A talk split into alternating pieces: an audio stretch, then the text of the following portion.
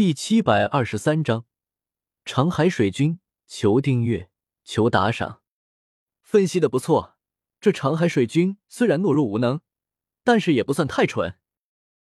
萧协听到芍药仙子的分析，点了点头，有些好笑道：“这个长海水军自然知道，如果向天庭求援，鲛人一族肯定不是天兵天将的对手。”但是如果真的让天兵天将进入了长海，恐怕到时候他这个长海水军就彻底成了一个空架子。这也是为什么长海水军宁可给鲛人一族割地赔款，也不肯向天庭求援的真正原因。什么人，竟敢闯入本君府邸？快来人啊！来人啊！长海水军刚进入自己的书房，突然脸色一变，随即大叫道。不必叫了，这里已经被本座设下了隔音禁制，外面的人是听不到的。萧协一边翻看着这些年来长海的史书，一边淡淡道：“你到底是什么人？你可知本君可是天庭册封的长海水君？你敢伤害本君的话，可是等于和整个天族为敌。”长海水君听到萧协的话，心中不由得一突。然后有些底气不足的威胁道：“天庭，如果天庭真的靠得住，恐怕水军也不会被鲛人一族骑在脖子上撒尿了。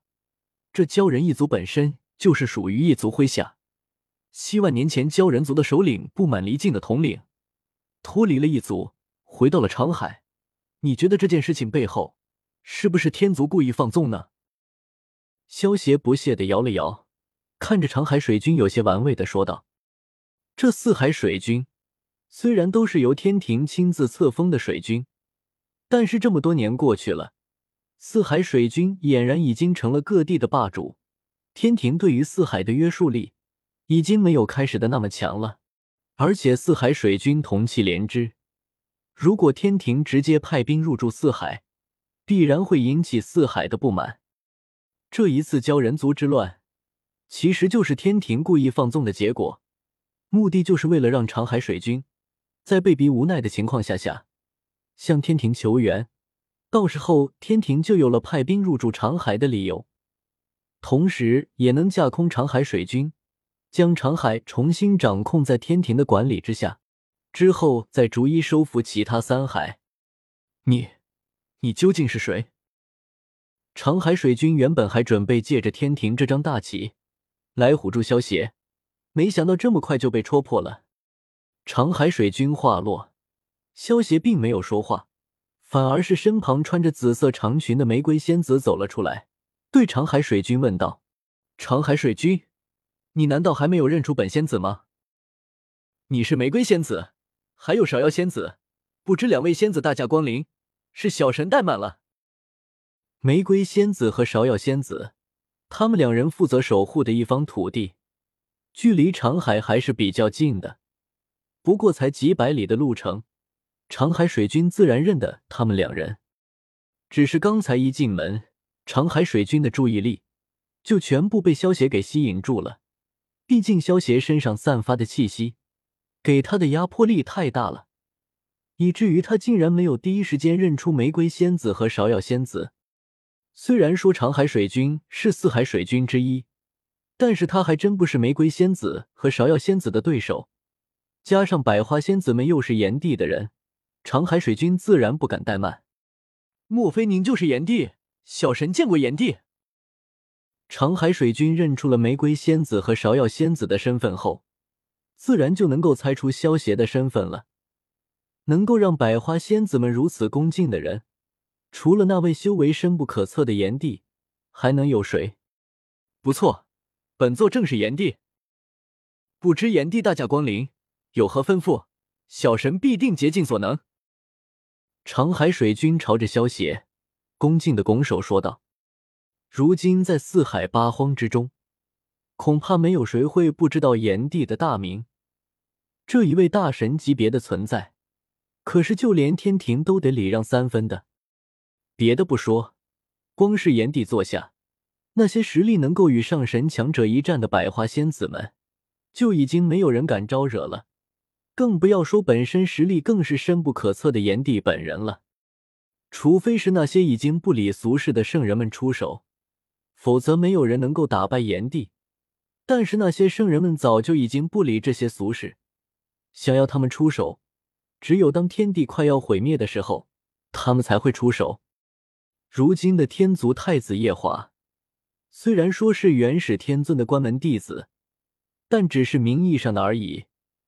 只不过是得到了元始天尊传下的一些修炼功法罢了，恐怕连元始天尊的真身都没有见过几面。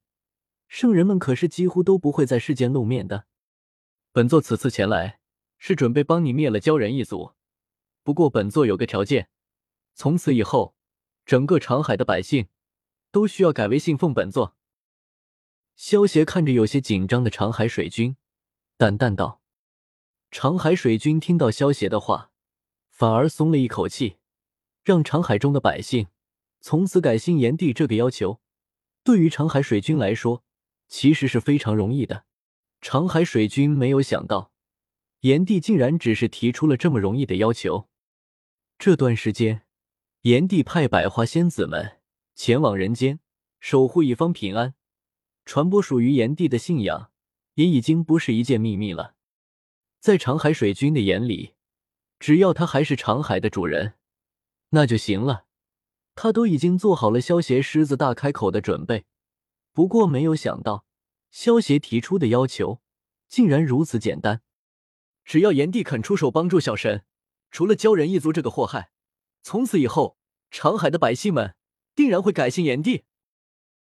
长海水军平复了一下心中暗喜的情绪，朝萧协行了一礼。恭敬的说道：“很好，不过你要记住一点，如果将来你敢反悔，那么本座定然会将你抽筋剥皮，将你的魂魄抽出来点魂灯。”萧协满意的点了点头，不过为了以防万一，还是警告了长海水军一番：“是小小神不敢。”长海水军被萧邪那双冰冷的眸子一瞪，瞬间冒出了一身的冷汗。连忙有些畏畏缩缩的低下了脑袋，拱手道：“玫瑰、芍药，你们两个就留下来，帮助长海水军平定了鲛人一族的乱子，然后再回来吧。”萧邪看着胆小怕死的长海水军，眼中闪过一丝不屑，对身旁的玫瑰仙子和芍药仙子吩咐道：“是。”玫瑰仙子和芍药仙子闻言，恭敬的应道。